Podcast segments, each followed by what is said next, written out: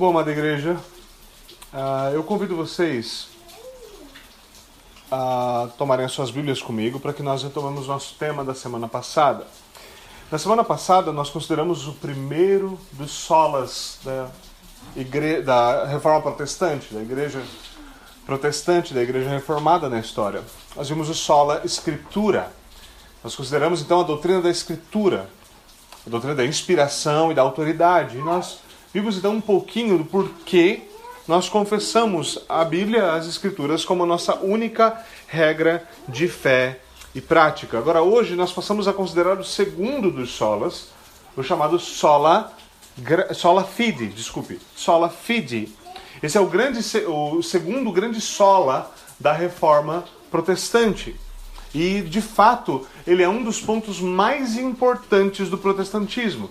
Alguns, ah, hoje em dia, é, conforme nós estamos uh, avançando teologicamente em alguns aspectos e percebendo como uh, todos esses desdobramentos da reforma estão acontecendo, uma das coisas que tem se mostrado muito verdadeiras na história por muito tempo é que, em geral, em geral, as heresias vão, uma, uma, nova heresia ou uma nova uma formulação de uma antiga heresia, uma nova formulação, por assim dizer, de uma antiga heresia, em geral vai afetar esse exato ponto vai afetar esse exato ponto, ponto da justificação pela fé, que é o ponto central no sola fide. Então, não é à toa que a igreja deu muito, muito valor para isso. O sola fide foi a, a, causa real da reforma. E por que eu quero dizer causa real? Porque a causa formal foi o ponto que a gente viu na semana passada. Tudo aconteceu porque os homens, homens voltaram à Escritura e disseram: não, a Escritura não diz assim. Esse é o motivo formal. Mas o que gerou o burburinho mesmo foi o sola fide. Foi quando Lutero falou: Epa, peraí, esse versículo aqui diz que é pela fé somente. E aí a coisa começou a ganhar uma proporção fora da realidade. Por isso, o sola fide é um dos pontos, o somente pela fé é um dos pontos mais importantes de toda a reforma protestante. E para que nós possamos considerar esse tema, eu gostaria de convidá-los então a Romanos capítulo. Nossa estrutura hoje será mais ou menos como a da semana passada. Nós vamos avaliar rapidamente o contexto amplo de Romanos e o nosso contexto mais especificamente. E então nós vamos ver como o restante das escrituras suportam essa mesma doutrina. E como nós devemos entendê-la. Romanos 3, do 19 ao 28. Sabemos que tudo o que a lei diz, o diz àqueles que estão debaixo dela, para que toda boca se cale e todo mundo esteja sob o juízo de Deus. Portanto, ninguém será declarado justo diante dele, baseando-se na obediência à lei. Pois é mediante a lei que nos tornamos plenamente conscientes do pecado. Mas agora se manifestou uma justiça que provém de Deus, independente da lei, da qual testemunham a lei e os profetas. Justiça de Deus mediante a fé em Jesus Cristo para todos os que creem. Não há distinção pois todos pecaram e estão destituídos da glória de Deus, sendo justificados gratuitamente por sua graça, por meio da redenção que há em Cristo Jesus. Deus o ofereceu como sacrifício para propiciação mediante a fé, pelo seu sangue, demonstrando a sua justiça. Em sua tolerância havia deixado impunes os pecados anteriormente cometidos, mas no presente demonstrou a sua justiça, a fim de ser justo e justificador daquele que tem fé em Jesus. Onde está então o motivo da vanglória? É excluído. Baseado em que princípio? No da obediência à lei? Não, mas no princípio da fé. Pois sustentamos que o homem é justificado pela fé, independente da obediência à lei. Amém. Senhor, nós damos graças ao Senhor por esse texto e por todo o estrago na história que ele já causou. Nós damos graças, Senhor, porque Muitos homens tropeçaram nesse texto, mas muitos outros homens receberão a tua luz. E hoje, Senhor, nós caminhamos os seus passos. Nós oramos, Senhor, para que esse texto nos ajude a compreender essa gloriosa verdade, que nós sejamos enriquecidos e fortalecidos por ela. Por favor, Senhor, nós oramos em nome de Jesus Cristo. Amém. Amém. Vamos lá. Após uma breve introdução, que Paulo comumente, né, nem sempre, né, mas comumente Paulo inclui em suas cartas uma breve introdução, Paulo ele começa a carta de Romanos falando da pecaminosidade do homem. Esse ponto é extremamente importante. é importante para todo o evangelho. E isso é importante. Eu falei que essa série é importante para que os mais velhos lembrem-se, aqueles mais maduros lembrem-se do que nós cremos e os mais novos comecem a perceber no que nós cremos. E uma das coisas que nós temos dificuldade às vezes é entender esse argumento de Paulo aqui, principalmente no capítulo 1, 2 e 3. Capítulo 1 praticamente inteiro, 2 inteiro e metade do capítulo 3 de Romanos. Paulo fala que os seres humanos são totalmente depravados, que os seres humanos são maus. Todos os seres humanos, aqueles que têm a lei, os judeus, e aqueles que não têm a lei, os gentios. Todos eles são maus. Agora veja, nós temos facilidade de dizer, é, é verdade, seres humanos são maus. Você já viu as coisas que acontecem? Fala, Paulo não está falando dos outros, Paulo está falando de você.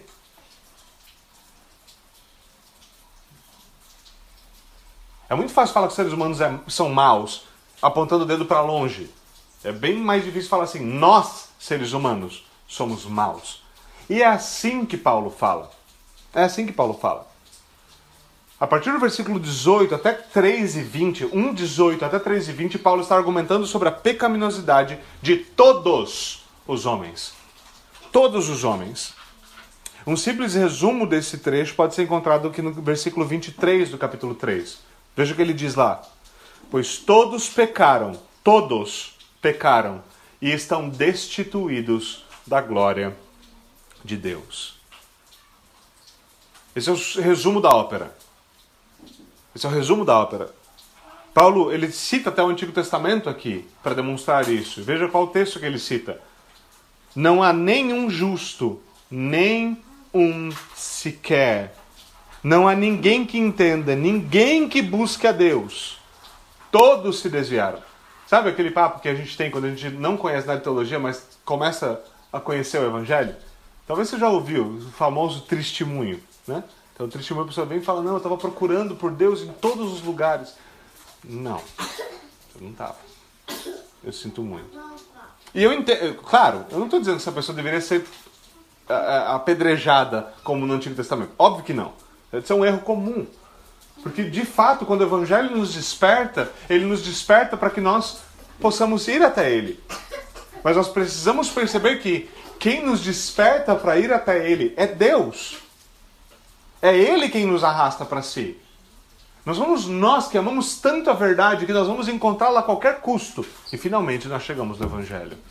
Essa não é a verdade sobre os seres humanos. É isso que Paulo está falando. Não há nenhum justo, nenhum sequer.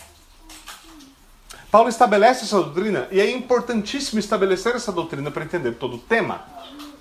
É importante, não há como compreender o Evangelho de Jesus Cristo sem primeiro conhecer a verdade sobre o homem. Não dá. As duas coisas estão definitivamente unidas e não podem ser separadas. Outra forma de dizer o, o evangelho é aquilo que nós chamamos de boas novas. Não há como entender as boas novas sobre Jesus Cristo sem antes entender as más novas sobre você mesmo. Isso é fundamental para se entender a salvação e a justificação por meio da fé somente. Então Paulo começa por isso porque isso é fundamental. Você precisa entender qual é a sua natureza. Precisa entender a natureza do problema que o evangelho vem para resolver. Porque se não há um problema, o evangelho é inútil. Se não há um problema com o homem, se o homem consegue ser bom por si mesmo, ele é completamente. Jesus é inútil. E veja, eu falo como tolo aqui, como diz Paulo. É óbvio que ele não é. Mas quando a conclusão é outra, então segue-se naturalmente que o evangelho não faz sentido. Então Paulo lança primeiro esse fundamento: os homens são maus. Os homens são maus. Eles precisam de salvação. E uma coisa que é óbvia quando você é mau e precisa ser salvo é que você não pode salvar a si mesmo. Do contrário, você não precisaria ser salvo. Você precisaria apenas de uma reforma interna. Certo? De uma casa. Se a casa é boa, a estrutura dela é boa, os cômodos são amplos, ela é bem iluminada, não tem problema de infiltração, não tem nada. Que você, você quer uma casa nova, mais moderna, mais bonita, o que você vai fazer? Você vai apenas dar uma reformada, você vai dar um tapa, certo? Talvez uma massa corrida, certo? Um pouquinho de tecnologia, piso novo, certo? Móveis novos, definitivamente.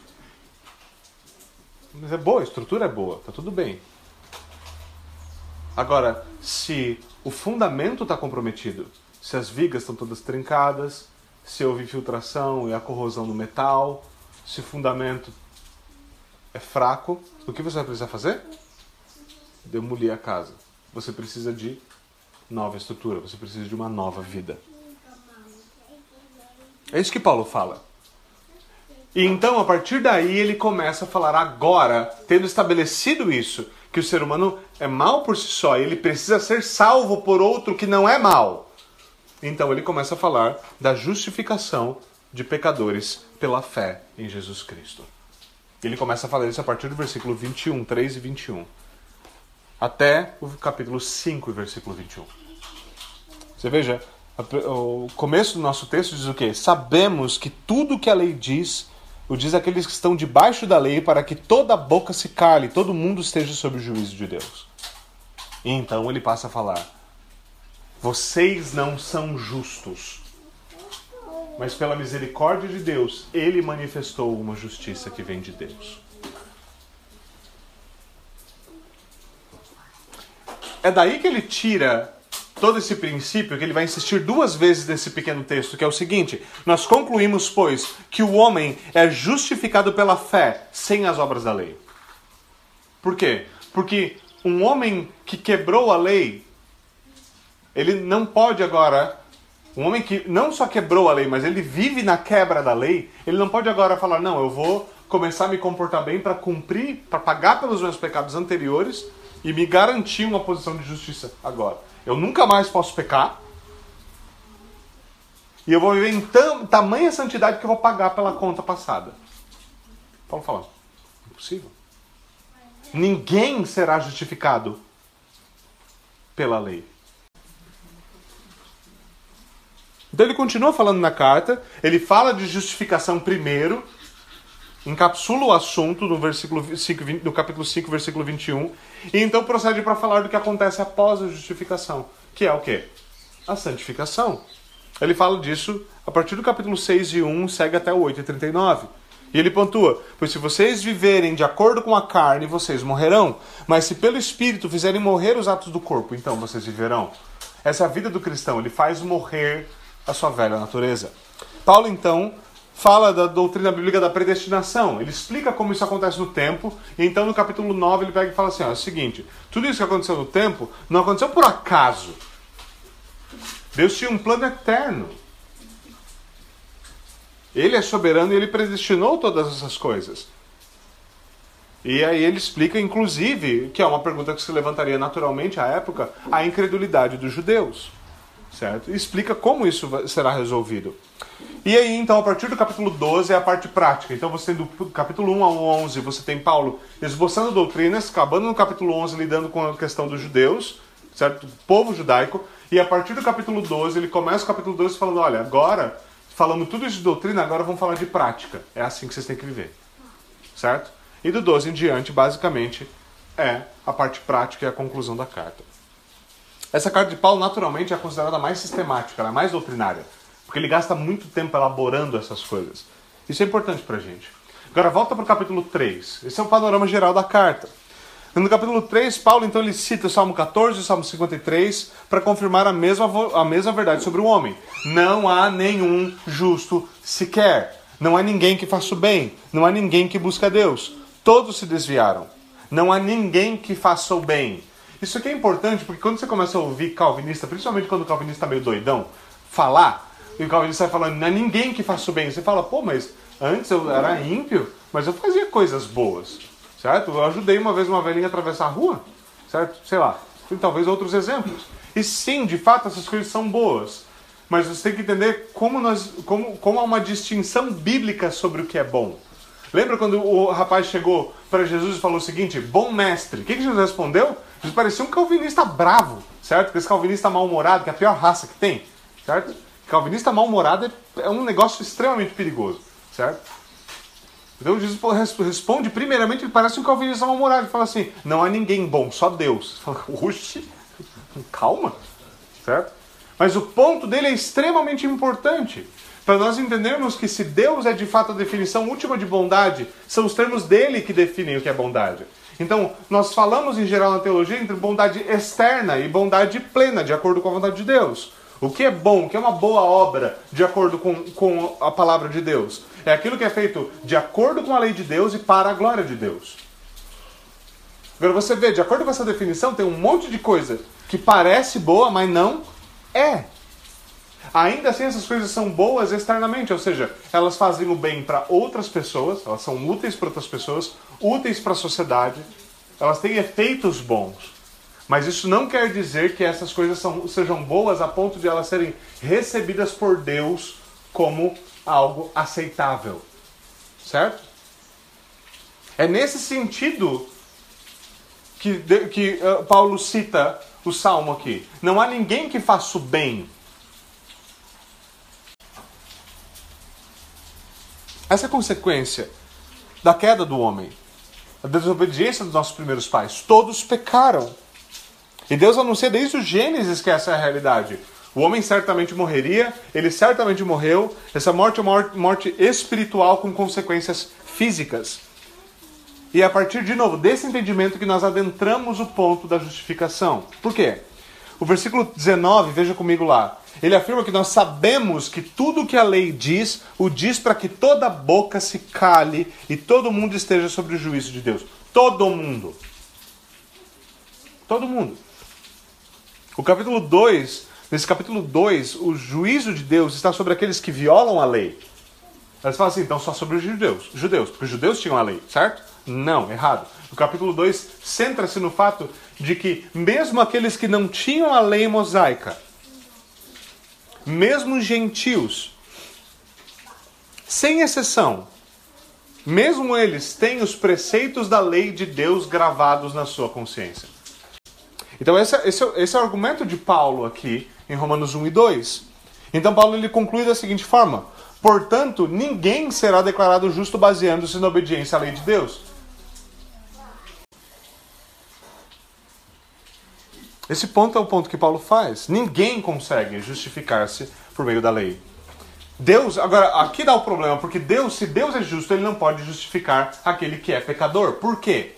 porque a sua própria lei impõe uma restrição a isso. É a lei que declara: ele é injusto, esse homem é pecador. O argumento é bastante claro. Nós jamais podemos ser justificados e salvos pela lei que nós infringimos. E uma vez que todos pecaram e morreram em Adão, não há como nos livrarmos dessa culpa. Nós não podemos fazer isso. Não há tal coisa como um crime perfeito. Não dá. Não dá. Então o versículo diz, diz, o versículo 20 diz, desculpe, pois é mediante a lei que nos tornamos plenamente conscientes do pecado.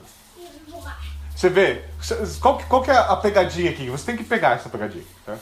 O negócio é o seguinte: você vai correndo para a lei falando, eu vou usar a lei para me justificar. Eu vou usar a lei para provar que eu sou bom. Eu vou usar a lei para me salvar. Eu vou usar a lei como meio de obter a salvação, como instrumento pelo qual eu sou salvo. E aí você chega para a lei, quando você vai usar ela, é a lei que olha assim: você é pecador, não pode ser salvo. É por meio da lei que você conhece o pecado. É a lei que revela o seu pecado. Aquilo que você vai usar para se salvar, fala assim: ei, não dá. Você não pode. Eu não sou uma boia, eu sou uma âncora. Se você me abraçar para sua salvação, para você não se afogar, você vai morrer. Não tem saída. E essa é uma das funções da lei: convencer o homem do pecado, a fim de que ele possa ser salvo pela graça. Agora, vejamos, qualquer um que chega até esse ponto, lendo, certo? Você leu até, você leu Romanos 1, 2, a tensão começa a subir, você começa lendo um, você fala assim, os judeus que se lascaram, certo? Os judeus que se lascaram. Aí começa o 2 e fala, opa, começou a ficar ruim para mim também. Aí você começa no 3, até você chegar no versículo 19, você fala, rapaz, nós estamos lascados. A situação é desesperadora. Porque a convicção é de que há pecado em nós. Logo, não há justiça em nós. E se nós somos injustos, então é justo que nós sejamos condenados. Essa é uma situação desesperadora. Em situações como essa que a gente repete João Batista, né? Quem fugirá? Quem poderá fugir da ira que está por vir? A resposta é ninguém. Deus é bom de mira. Não tem como fugir. Mas Paulo então ele começa a falar sobre outra justiça. Veja, outra justiça, não a nossa. É exatamente o que ele diz. É uma justiça alheia. Veja o que ele diz. Mas agora se manifestou uma justiça, uma justiça que provém de Deus. Por que ele fala agora, agora nós vamos ter que procurar uma justiça nos homens? Porque ele já falou que não tem como. Agora, se justiça é necessária, de onde ela vai vir? Daquele, do único que é justo. Paulo fala de uma justiça que foi manifesta. Não qualquer justiça, mas uma justiça divina.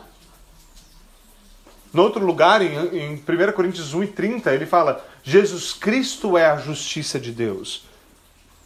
Ou seja, a própria justiça se manifesta. Ele fala que essa é uma justiça que é independente da lei. Veja, essa não é uma justiça que é divorciada da lei. É uma justiça que é independente da lei.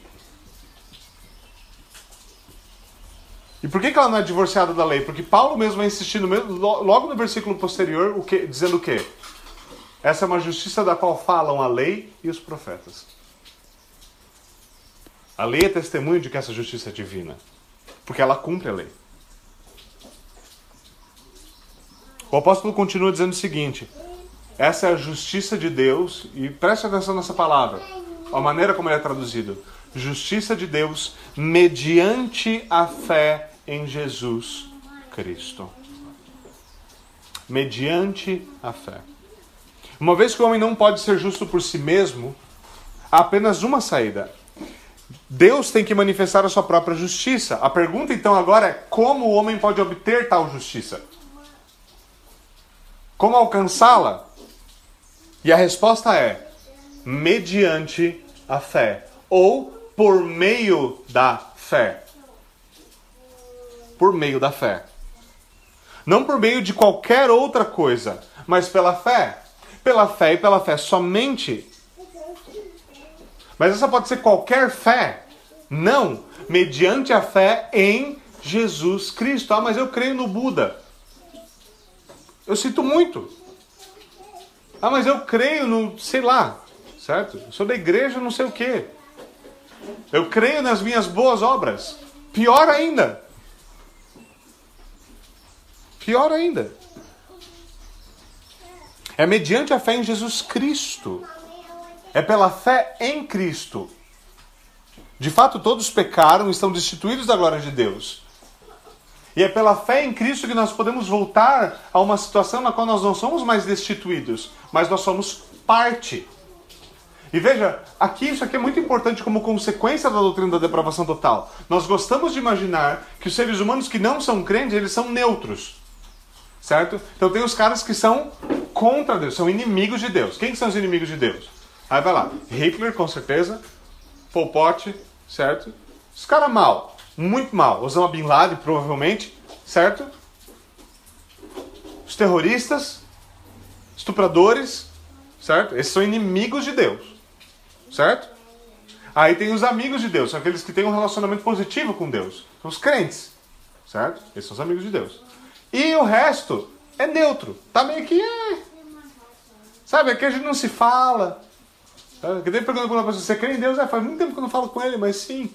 Né? Isso acontece em entrevista, você já viu isso? Tá? Você fala assim, a gente é um amigo, só que não se fala. E isso não é amizade. Tá? Só uma dica.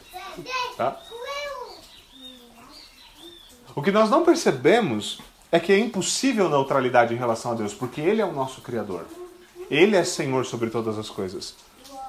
Seres humanos são divididos em duas classes. Ou eles estão reconciliados com Deus, ou eles são inimigos de Deus. É claro que existem inimigos mais ferrenhos de Deus inimigos mais terríveis. E é claro que muitas vezes inimigos de Deus não são somente inimigos de Deus por terem um relacionamento negativo com Ele, mas se tornam inimigos da igreja, da sociedade, da paz. É fato. Mas são consequências do pecado. Não é um estado diferente de inimizade.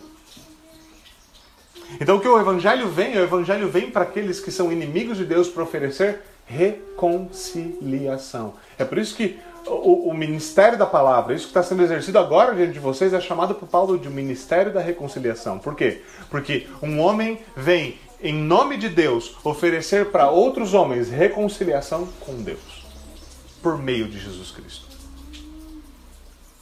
Falar, por meio de Cristo, você pode deixar de ser inimigo e se tornar amigo de Deus. Por meio de Cristo, você pode passar das trevas para a luz. Por meio de Cristo, você pode deixar de ser um cadáver fétido para se tornar novo homem. Não é o pregador que faz isso. Não é a sua fé que faz isso. É Cristo que faz isso pelo poder do Evangelho. Há um reconciliador, há redenção. E o versículo 24 então nos apresenta ela dizendo o seguinte: sendo justificados gratuitamente por sua graça. Gratuitamente. Paulo é muito enfático em dizer: se é de graça, não é pago. Certo? Se deve haver pagamento, quer seja ele em boas obras, em obediência, em dedicação, então há pagamento, não é de graça. Agora, Paulo insiste no fato que nós somos justificados gratuitamente por sua graça. Você vê que é até uma redundância, certo? Que se Paulo tivesse um editor de estilo, teria falado, vamos melhorar isso aí. Certo? Mas o estilo tá bom. Porque é para ficar claro, é para bater na tecla. Mas Paulo vai escrever em outra carta, gente, eu insisto e eu repito, e repito, e repito, porque é importante para vocês aprenderem. Justificados e justificação. O que é isso? Por que se fala tanto disso em igrejas reformadas sérias? Por que esse tema foi tão importante na reforma? Nós estamos falando tanto dele. Justificação ou ser justificado significa ser declarado justo diante de Deus. É a declaração da parte de Deus de que nós somos justos. É ser declarado como um homem justo. Pecados perdoados. E não só pecados perdoados, mas justiça positiva.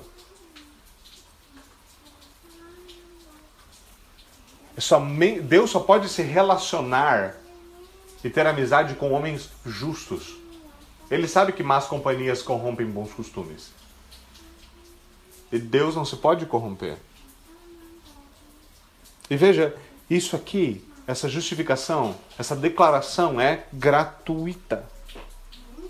Isso quer dizer que ela não é, essa declaração não é feita por causa de algo que nós fizemos. Na verdade, ela é feita apesar do que nós fizemos. É gratuitamente por graça, ou seja, é o favor de Deus que estende a nós a, os méritos e a obra de Jesus Cristo, para que a justiça que é dele, que nunca desobedeceu, que além de nunca ter desobedecido, ser perfeitamente justo, certo? Ele cumpriu toda a lei no nosso lugar e morreu inocentemente no nosso lugar para que aquela justiça dele possa ser comunicada a nós. E como essa justiça é comunicada a nós? Novamente, por meio da fé. Por meio da fé. Por isso nós somos salvos, como diz o versículo 24, por meio da redenção que há em Cristo Jesus. Somente por meio da fé em Jesus Cristo há redenção, há salvação. Mas como Deus realiza essa redenção? Paulo responde: Como Deus faz isso? Como Deus salva homens? Como pode um Deus justo declarar justo um homem que é pecador? O que acontece? Qual é o qual, qual é a solução evangélica? Qual é a solução do evangelho de Jesus Cristo? Esse texto, às vezes, nós devemos saber de cor. Veja o que ele diz: Deus ofereceu o seu próprio filho como sacrifício. Deus ofereceu o seu próprio filho como sacrifício. Ele diz um sacrifício para propiciação pelo seu sangue. O que é propiciação? Propiciação é tornar propício. Propiciação nos lembra de que Deus estava irado conosco por causa do nosso pecado. Mas essa ira agora é desviada de nós para Jesus Cristo, de tal forma que Deus é apaziguado e agora ele está em nosso favor, ele é favorável a nós. Isso é propiciação.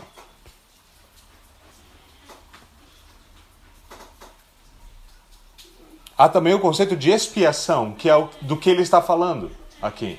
O que é a expiação? É o cancelamento da nossa dívida, o perdão dos pecados.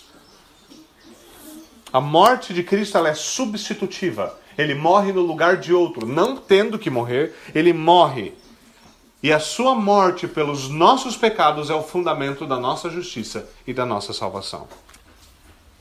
E como nós recebemos isso? Voltando ao ponto anterior, mediante a fé. Mediante a fé. A fé é um meio pelo qual um pecador se apropria dos benefícios da morte de Jesus Cristo. A morte de Cristo traz benefícios aos homens? Sim. Como nós os acessamos? Qual é a chave para esse tesouro? A fé. Jesus, no, na sua morte na cruz, ele vindicou a justiça divina. É importante perceber isso. Ali é isso que estava acontecendo. O nosso pecado foi punido em Jesus Cristo. Por isso que houve uma demonstração de justiça. Por quê? Porque justiça divina foi satisfeita pelo derramamento do sangue de um substituto perfeito. Foi isso que aconteceu. Essa justiça final foi satisfeita em Cristo. E por isso que todos, por isso todos aqueles que estão unidos a ele pela fé são salvos. Porque ele é a nossa justiça. E é por isso que alguém que não tem fé em Cristo não está salvo. Por quê? Porque se Cristo não é o seu substituto, então ele vai ter de dar conta de si mesmo diante de Deus naquele dia. Se você crê em Cristo naquele dia, o julgamento vai ser simples. Quem é você? Meu nome é Fulano de Tal. Eu me apresento diante do Senhor, no nome do Senhor Jesus Cristo. Acabou. Não há pecado. Todos eles foram cobertos.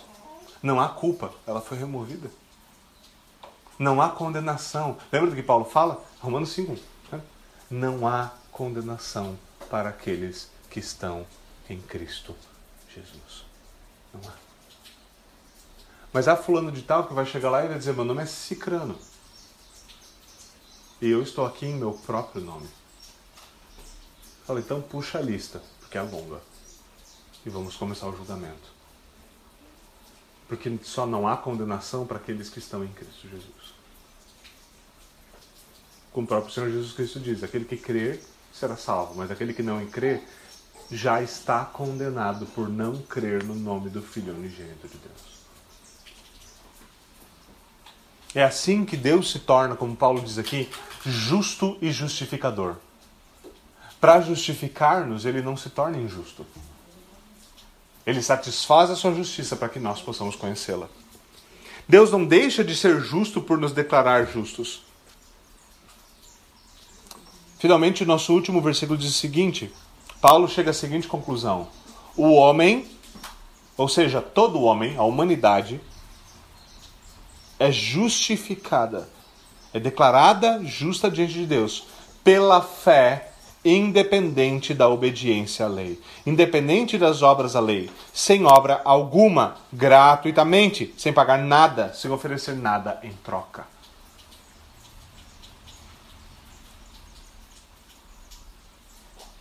Portanto, aqui Paulo estabelece uma verdade simples: a salvação é pela fé, a salvação é pela fé somente. A salvação é pela fé e a salvação é pela fé somente. Agora, como nós estamos vendo então, nessa série, nós afirmamos que nós baseamos tudo isso na Escritura e nós afirmamos que a salvação se dá somente pela fé. Agora que nós olhamos esse texto, vamos considerar rapidamente alguns outros textos e fundamentar um pouquinho, um pouquinho mais isso aqui. E, e considerar rapidamente a história de como tudo isso explodiu na Reforma Protestante. Então, como nós já vimos, os solas eles são sempre declarados em contraposição a posições católicas romanas da, da época e, na verdade, continua até hoje. Então os católicos romanos acreditam que a salvação se dá pela fé. Eles não acreditam que a salvação se dá somente pela fé. Se você pegar os cânones de Trento, certo, que foi o principal concílio contra a reforma da época, tá? Alguns anos depois da reforma protestante eles fizeram um concílio, concílio contra a reforma para parar a influência da reforma. Uma das, das declarações incríveis que você encontra lá naquele concílio é o seguinte: se alguém disser que o homem é declarado justo diante de Deus somente por meio da fé, que ele seja amaldiçoado por Deus. Certo? Então, ah, você vai encontrar católicos romanos que não, não são firmes dessa forma e não falam desse jeito? Vai. Mas nunca se esqueça que quem define a doutrina católica não é a paróquia da esquina. Quem define a doutrina católica é a Sé Romana.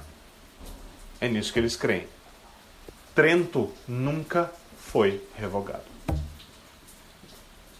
Certo? Então não adianta vir um papa dizer a nossos primos distantes. Tem esse papo de primo distante, meu filho. Você declara que nós somos, que nós somos excomungados da igreja e amaldiçoados por Deus. Vamos lá. Certo? Isso é sério. Isso é sério. Agora, então os reformadores, eles se oporam a isso, declararam que a justificação é pela fé, sem obras, não pelos méritos próprios, mas pelos méritos de Cristo.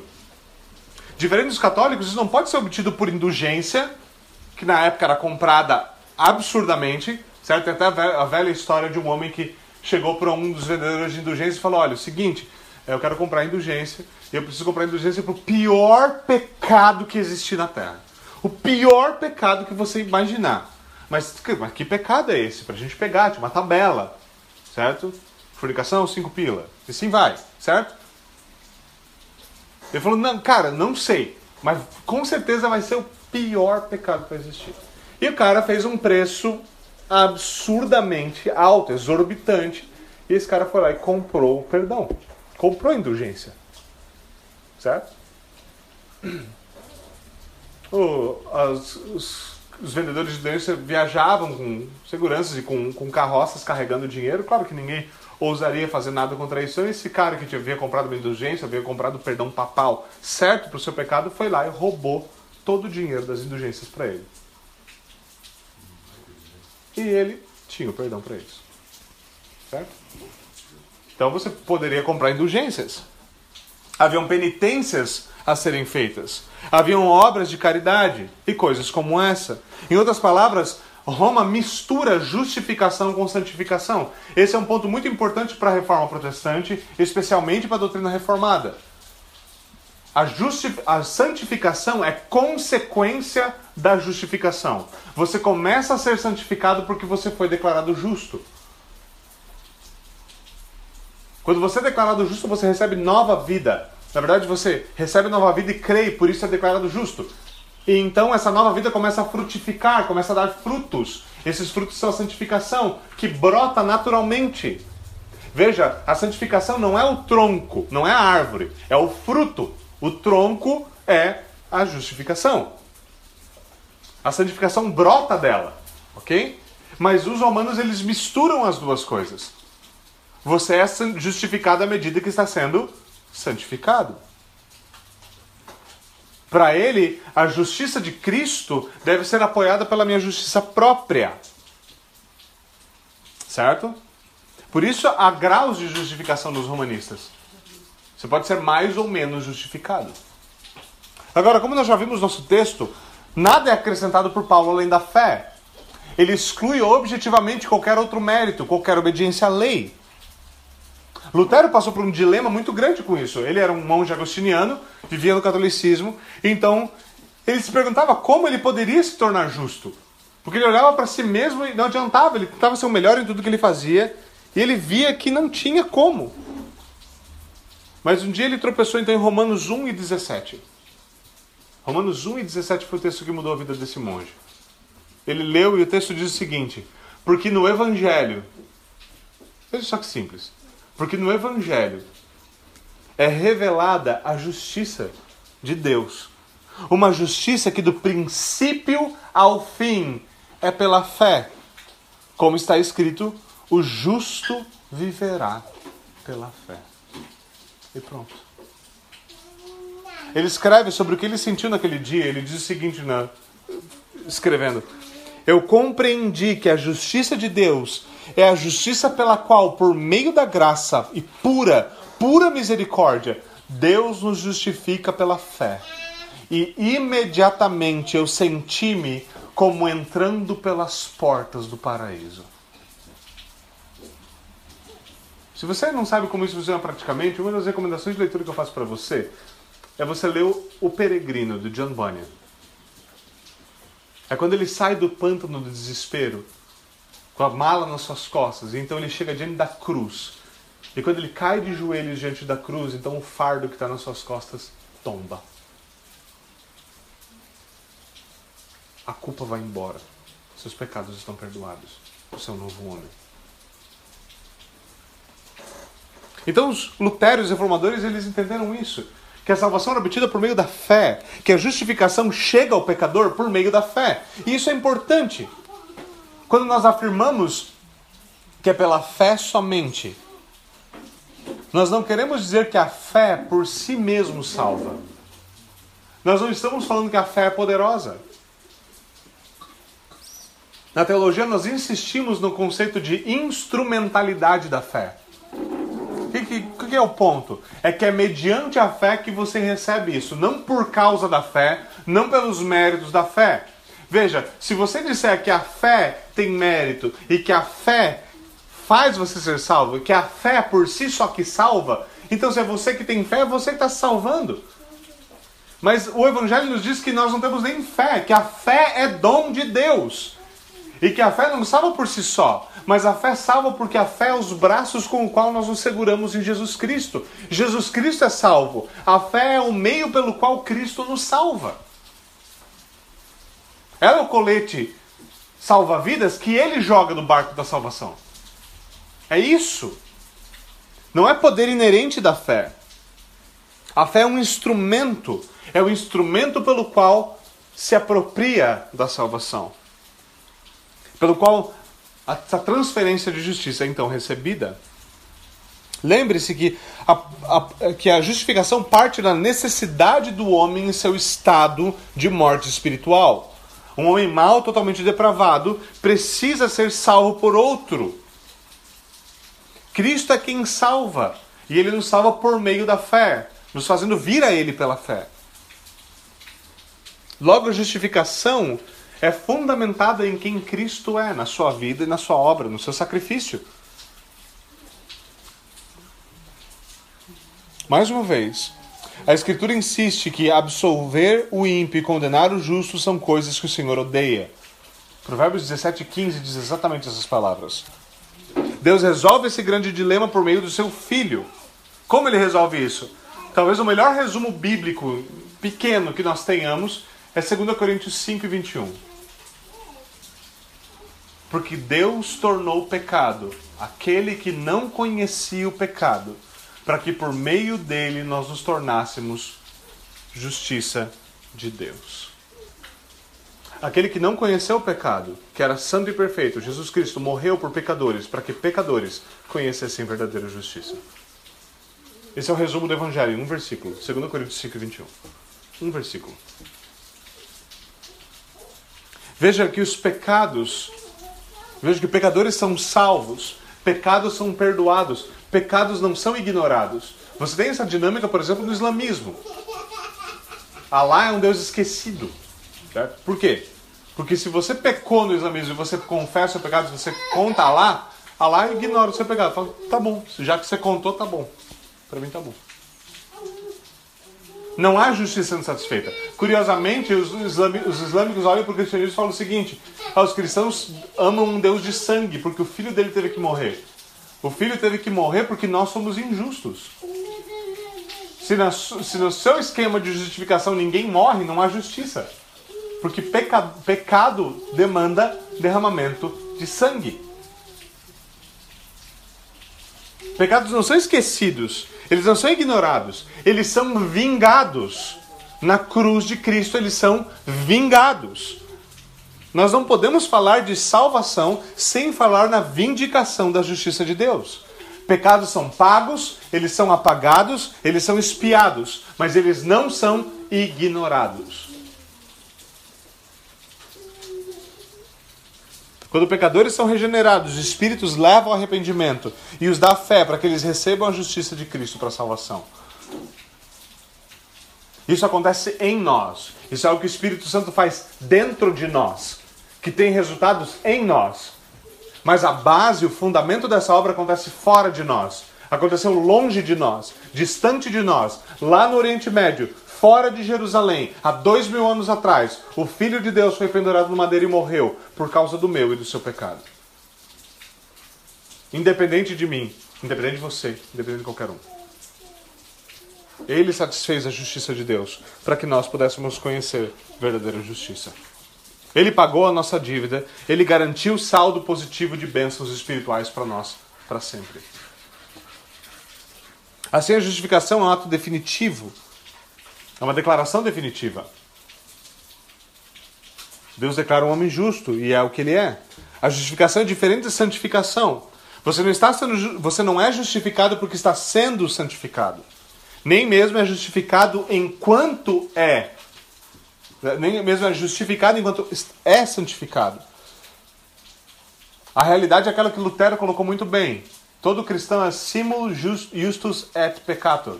Todos nós somos simultaneamente justos e pecadores. Por quê? Porque o pecado é nosso, mas a justiça é de outro. Porque o pecado é nosso, mas a justiça é de Cristo. E por causa da justiça de Cristo, embora nós sejamos pecadores, os pecados têm, vêm sendo confessados e mortificados. Porque esse é o efeito dessa justiça de Cristo em nós.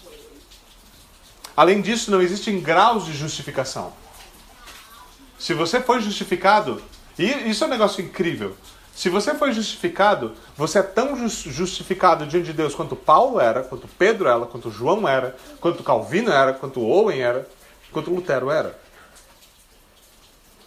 Por quê? Porque nenhum deles foi justificado pelo seu próprio mérito, mas pela justiça de Cristo. Agora, se a gente falar quem era mais justificado, Lutero, Calvino, Paulo ou João, aí a conversa é outra história. Porque existem diferentes níveis de santificação. Alguns são mais santificados do que outros. Alguns cristãos ainda estão no começo da sua caminhada, caem com mais frequência em pecado, são mais fracos, são mais falhos. Existem outros cristãos que são mais maduros. Eles também caem em pecado, eles também tropeçam, mas eles são mais maduros, eles estão mais avançados no processo de mortificação e santificação.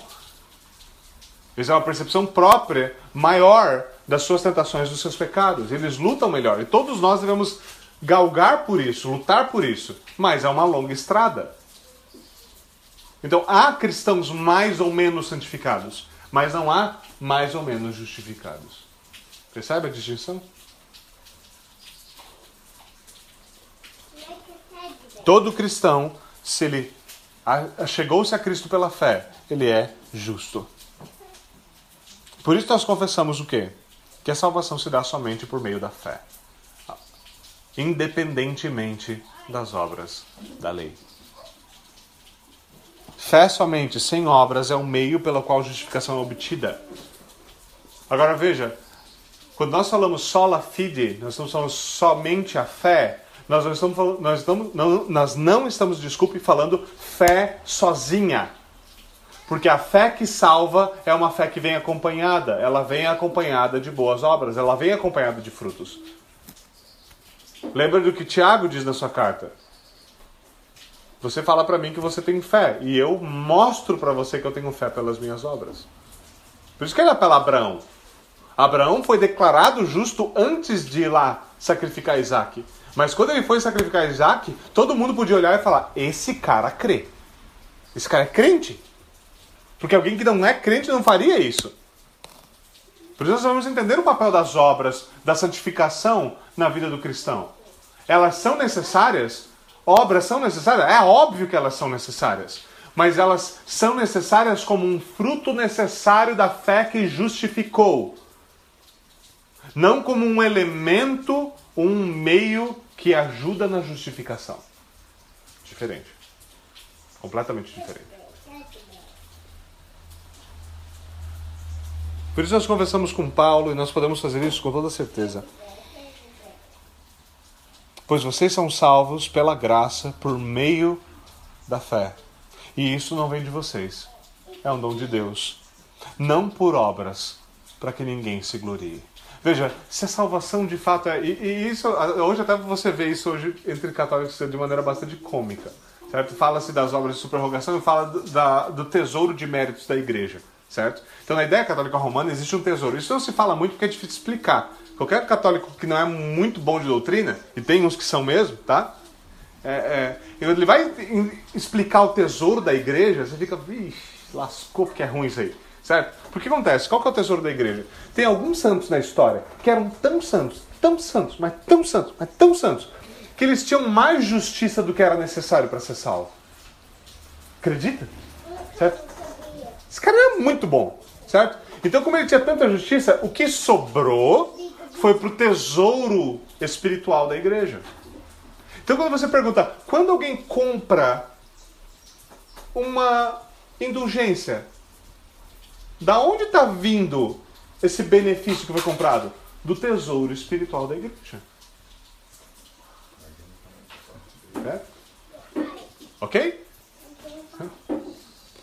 E então, você tem esse estoque de boas obras que pode ser distribuído. Por isso que, por isso que é interessante ler Lutero, porque um dos argumentos que Lutero usou contra a indulgência, porque no começo ele não era contra a indulgência por si só, tá? Se você ler as 95 teses, você vai ver que ele era contra o que estava sendo feito, mas não contra a indulgência ainda. Depois é que ele vira a mesa e fala, quer saber?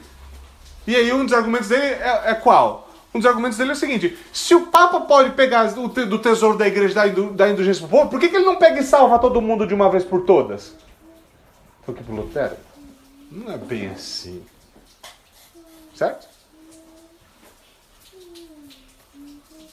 Então você consegue imaginar a vanglória de uma pessoa que foi salva pelas obras? Você imagina a vanglória de um cara desse, que ele se salvou e tinha tanta justiça que ele salvou uma marrapa e ainda deixou a igreja com grana. Esse cara é muito bom. Então ele vai chegar no céu e falar assim: Não, mas eu, eu era um crente, rapaz. Mas Paulo fala: todo motivo para vanglória é eliminado. Curiosamente, teve agora, há pouco tempo atrás, um, um, um católico famoso, que é bastante é, antiprotestante, certo? Tem um psicólogo famoso, esqueci o nome do cabra agora. É chato que é uma desgraça.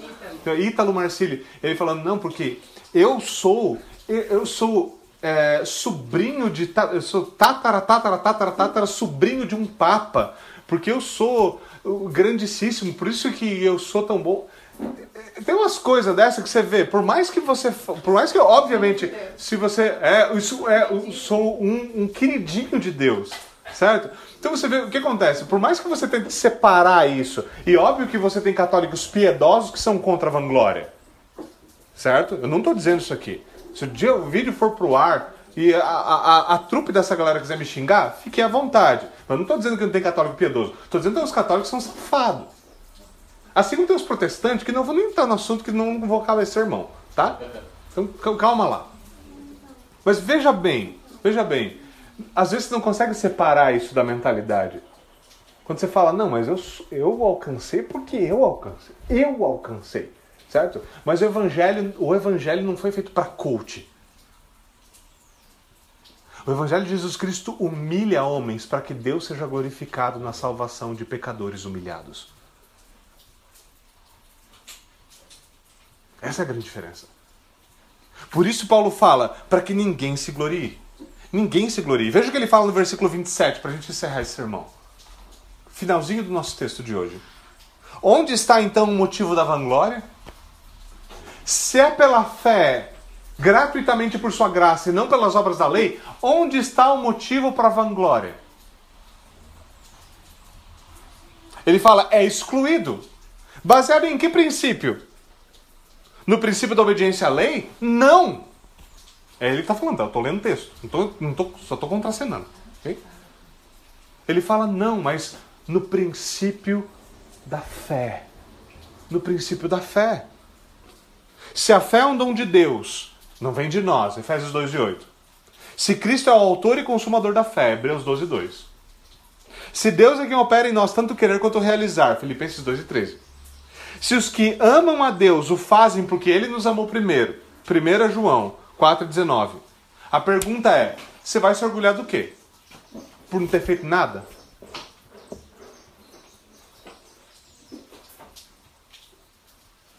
Isso eu gosto muito. Uma das frases de Jonathan Edwards que eu mais gosto é que ele diz o seguinte: Você não contribui com nada para a sua salvação, exceto o pecado que a tornou necessária. Sabe que eu gosto dessa frase? Porque é difícil de engolir. É difícil de engolir que a única coisa na qual você cooperou com a sua salvação foi o pecado que tornou necessária a sua salvação. Que toda graça vem de Deus. Esse é o Evangelho de Jesus Cristo. O Evangelho, mais uma vez, que humilha homens pecadores para que Deus seja glorificado por meio da sua salvação. E por isso que a reforma protestante, essa é a nossa herança, essa é a nossa herança, essa é a nossa tradição. Brada a plenos pulmões. A salvação é por meio da fé somente. É por meio da fé somente. Vamos até o Senhor em oração. Senhor, nós rendemos graças a Ti pelo Teu Filho Jesus Cristo. Nós rendemos graças ao Senhor porque o Senhor não fez da salvação um tipo de duelo, um tipo de uh, do, doze obras hercúleas ou qualquer coisa desse tipo, porque, Senhor, o que seria de nós? Nós te damos graça, Senhor, porque é pela graça, porque é por meio da fé, porque é pelo Teu Filho. Nós te agradecemos porque não depende de nós, porque se dependesse de nós, Senhor, o céu estaria vazio. Mas por tua causa, Senhor, ele estará cheio cheio de homens, homens humilhados, que glorificaram teu nome pela fé no teu Filho.